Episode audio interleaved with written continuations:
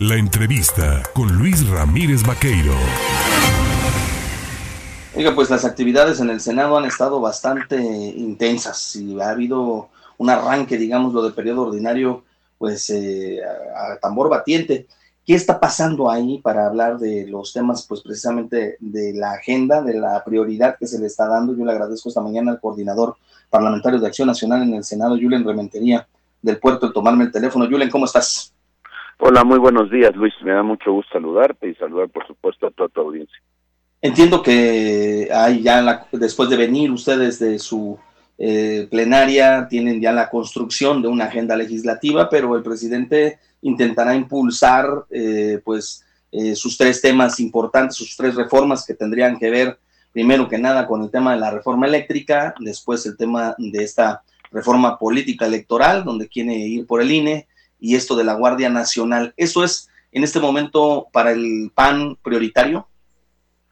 Mira, en la plenaria que tuvimos hace unos días, justo antes de iniciar este periodo ordinario, el día primero de febrero, lo que llevamos a cabo es una discusión sobre los temas que queremos proponer, claro, pero reconociendo, Luis, como lo sabemos, que la mayoría la tienen eh, Morena y sus aliados, pues tuvimos que abordar y abordamos y discutimos a profundidad los temas como los que refieres, la reforma eléctrica o la reforma energética, que es, eh, pues desde luego me parece que es una barbaridad lo que se está proponiendo, por eso la urgencia de discutirlo a profundidad.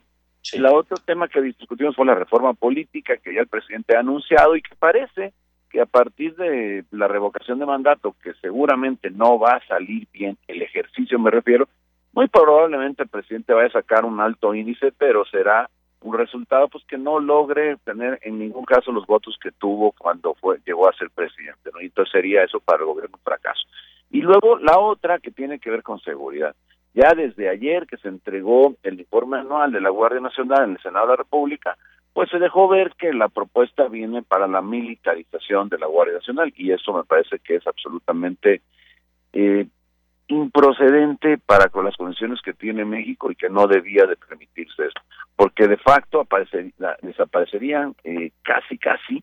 pues las policías intermedias como son la estatal y como pueden ser las municipales.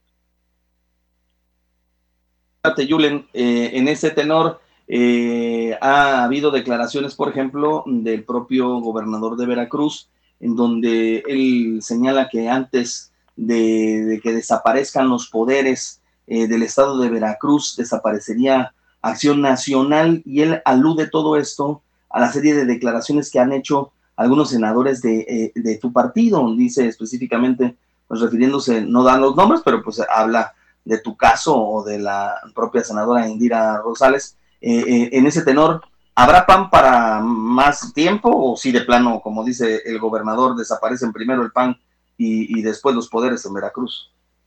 Bueno, mira, lo primero que quiero decir es que por supuesto que el PAN no va a desaparecer y menos por los deseos del gobernador del estado, porque la García. En realidad me parece que se equivoca el gobernador gravemente al, al tratar de enfocar su activismo político y luego, desde luego, su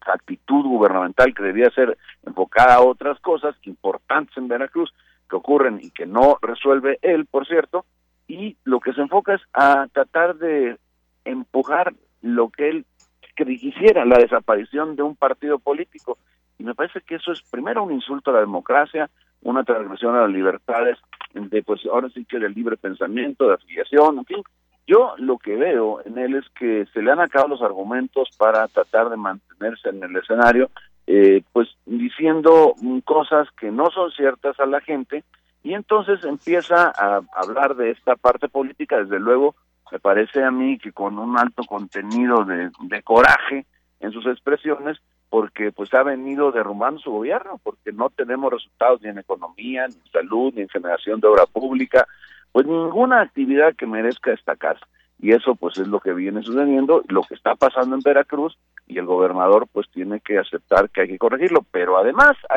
todo esto que ya venía sucediendo fuertemente, hay que agregar lo que en los últimos meses ha pasado. Este delito de ultrajes a la autoridad que ha permitido detener sin justificación, porque es inconstitucional, a personas en, en prisión cuando debían de seguir sus asuntos en libertad y cuando este delito no debiera de existir porque es inconstitucional, la Corte ya se pronunció sobre él. Y en el caso de, por ejemplo, algunas otras detenciones que no han sido por ese delito, simplemente porque han pensado de manera distinta y se les arman carpetas de investigación que resultan en la detención de las personas privadas de su libertad y retenidas injustamente en los penales. Eso ah, motivó, por supuesto, la creación de una comisión especial para dar seguimiento a las personas, a los casos de las personas, para que hubiera justicia, y bueno, pues lamentablemente no ha ocurrido. Por eso, aprovecho para anunciar,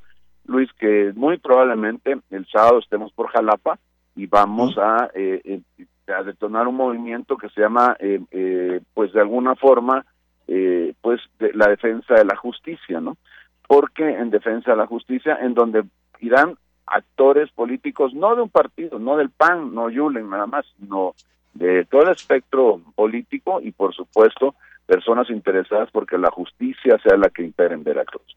A ver, Julen, recapitulando un poco, al no haber ya comisión que investigue estos casos eh, por eh, abusos de autoridad mm, eh, ante pues el mm, uso, digamos, faccioso de el delito de ultrajes a la autoridad en Veracruz, se va a hacer ahora un nuevo movimiento, no, no solicitarán la creación de esta comisión en el Senado ya de manera formal,